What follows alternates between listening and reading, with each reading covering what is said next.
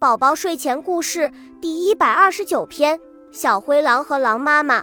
小灰狼和狼妈妈住在一栋快要倒塌的房子里，房子的屋顶和墙壁上有很多的破洞。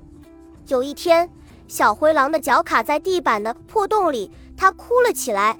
狼妈妈说：“我受不了了，我要去买钉子和锤子回来修房子。”狼妈妈把小灰狼放进婴儿车，匆匆忙忙地上街去了。小灰狼爬出婴儿车，爬上一座围墙，咚的一声掉到土堆里。猪爸爸听到院子里传来怪声，他对猪妈妈说：“我去院子看看，有什么东西掉到院子里。”猪爸爸到院子一看，发现是一只受伤的小野狼，就好心的收养了它。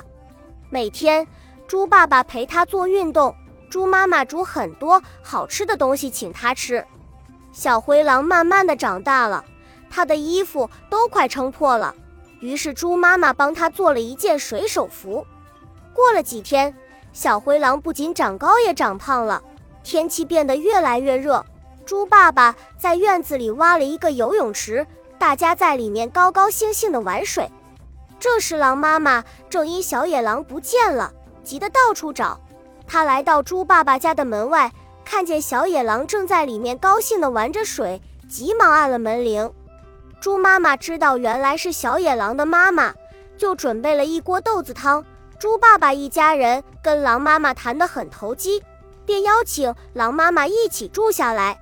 狼妈妈很快就答应了。从此以后，猪爸爸一家和狼妈妈就成了一家人。